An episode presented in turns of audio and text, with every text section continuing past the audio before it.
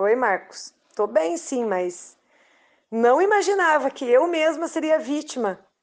Como eu coloquei ali no texto desse descaso, dessa, né? Por caramba, olha, que sacanagem, viu?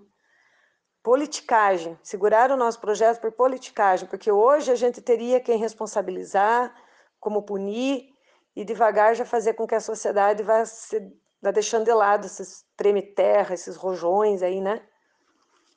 E o meu, o meu Chau Chau, ele é um cachorro muito dócil, muito bonzinho. Só que ele, tá, ele não enxerga direito mais, ele já está mais velhinho. E na hora que eu fui prender ele, eu ia colocar ele num cercadinho que a gente tem aqui, porque ele estava muito ansioso.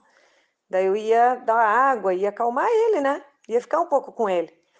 Bem na hora deu um, um estampido muito forte e ele achou que eu estava atacando ele, ele não me reconheceu. Tanto que depois ele ficou envergonhado, coitadinho. Mas na hora, ainda bem que eu levei o braço para o rosto, porque ele ia atacar o meu rosto.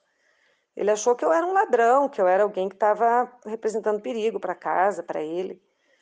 Porque por causa daquele cheiro de pólvora, daí ele não sentiu o meu cheiro também, né?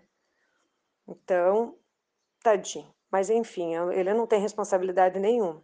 Eu só fico triste porque nós poderíamos já estar colocando em prática né, o nosso projeto dos fogos, né? Mas fazer o quê? Obrigada pela atenção.